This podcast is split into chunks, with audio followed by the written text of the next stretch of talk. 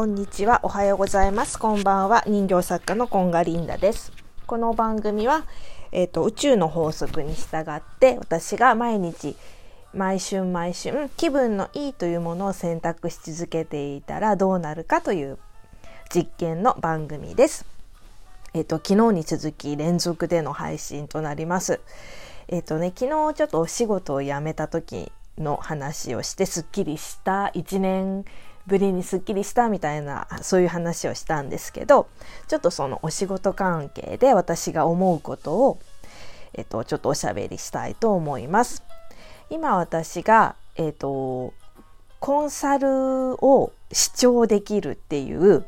そういう講座に入っていてなんかねあの自分を生きる自分の思う通りに生きましょうっていうようなことをこうえーと、指導というかアドバイスしてくれる、えーと、そういう講座がありまして150人ぐらいの人が実際にコンサルをその方とねコンサルを直接直接っていうか、えーと、 Zoom で受けてその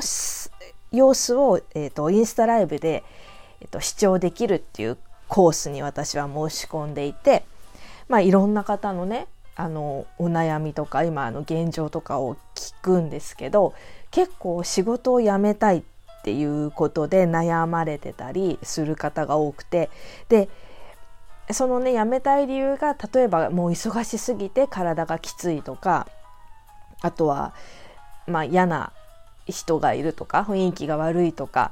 そういう感じでもやめられないの。でやめられないっていう理由がえっ、ー、と例えば忙しいから自分が辞めちゃったら申し訳ないとかそういう理由がすごく多い。で、え、ー、とまあ、嫌な人はいるけどすごく仲良くして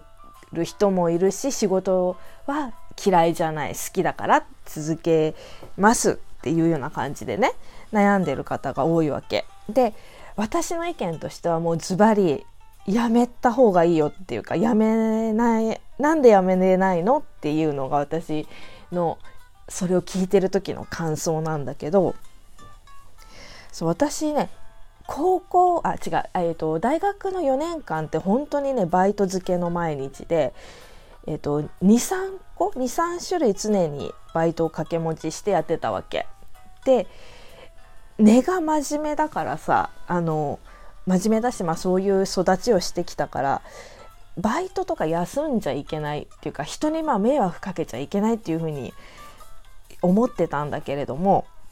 私の友達とかは割と簡単にバイトを休むわけ。なんかどっか行くから休みますとかもう結構親戚何人も殺しちゃってお葬式だのなんだのって言って休むだよね多分でも学生の頃って結構みんなそれやってたんじゃないかなと思うんだけどで私もえー、そんな簡単にあの仕事お休みしていいんだって思ってそれからはねなんか例えばちょっとどっか行くとかっていう時に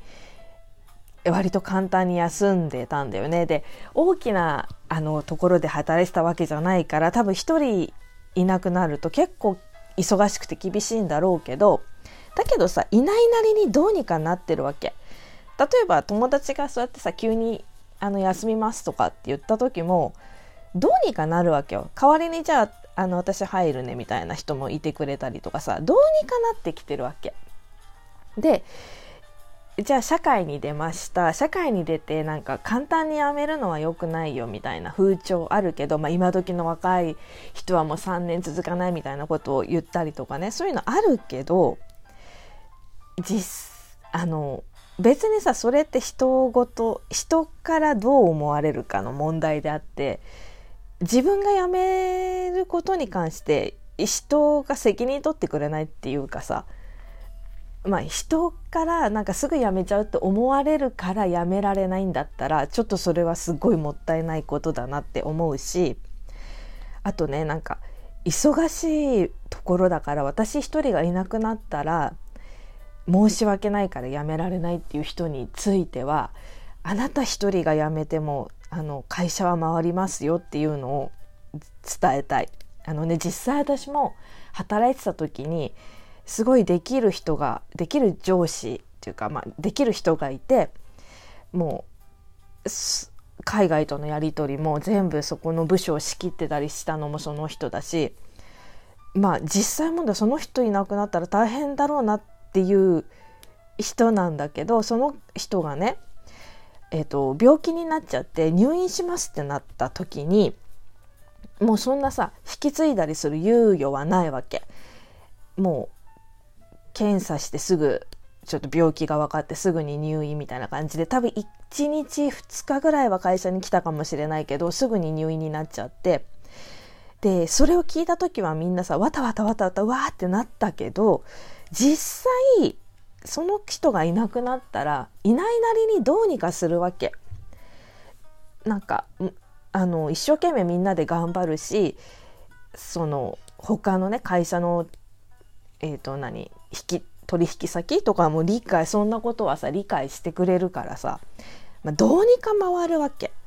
で私自身も、えーと、妊娠しましたで最初め会社には言ってなかったんだけどちょっとあのあの体調が悪くなっちゃって1週間ぐらい会社を休まなくちゃいけない時にあ実は子供ができてっていう話をしたらしたんですよね。で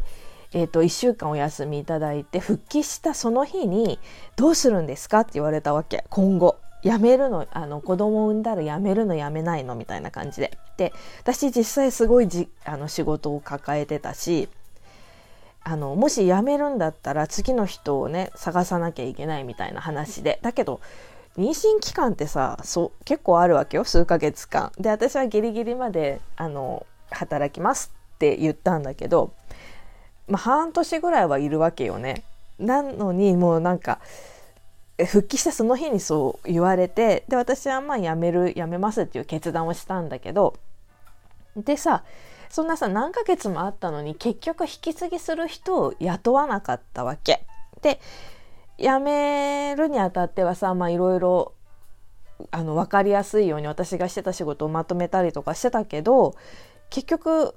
いる人でどうにかするしその後辞めてからも、まあ、1回2回はもあの連絡っていうかこれ仕事のことでねどうしたらいいんでしょうかみたいな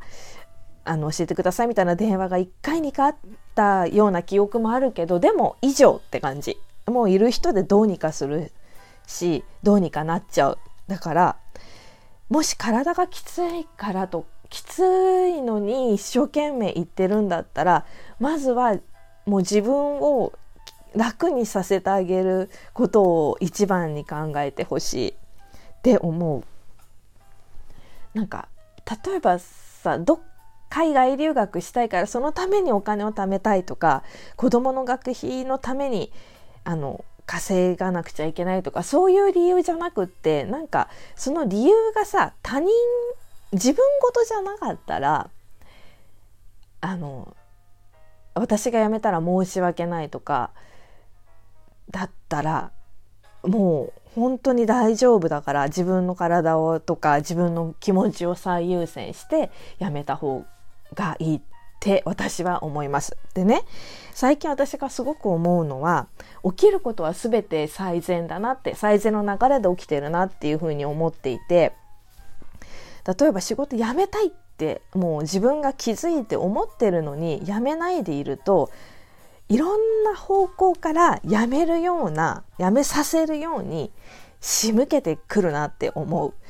例えば嫌な人が現れたり傷つくようなこと言われたりとかあとはさもう本当に体調悪くして強制終了本当にもう実際問題会社に行けなくなっちゃうとかそういうことが起きるから起きるなって思うって最近本当に思う。でさ私がだから本当に1年前とかその前の前の会社も結構すぐに辞めちゃったんだけど本当にもうね赤ちゃんみたいに子供みたいに泣きながら辞めさせてくださいって電話してそれって本当に自分でもびっくりしちゃったの。こんなに泣くん。え何こんな？って子供みたいに泣いてると思ったんだけどそれ本当になんか多分心の声がこなんかもうそうさせてるんだなって思ってなのにまた働いちゃったんだよね私は。多分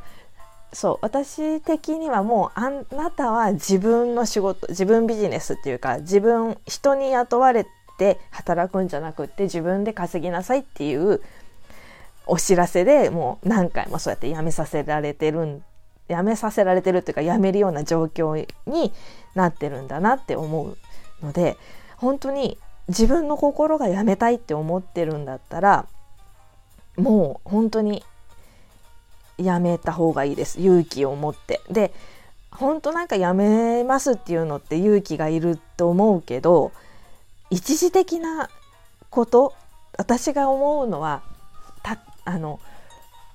今日言おうって決めたらあ今日の夜このドラマ見る時にはもう言ってすっきりしてるんだなっていう自分を想像して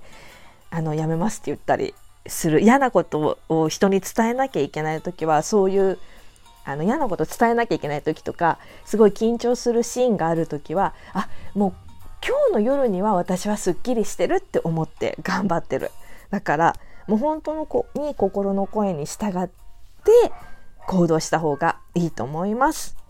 今日も最後まで聞いてくださってありがとうございました。では。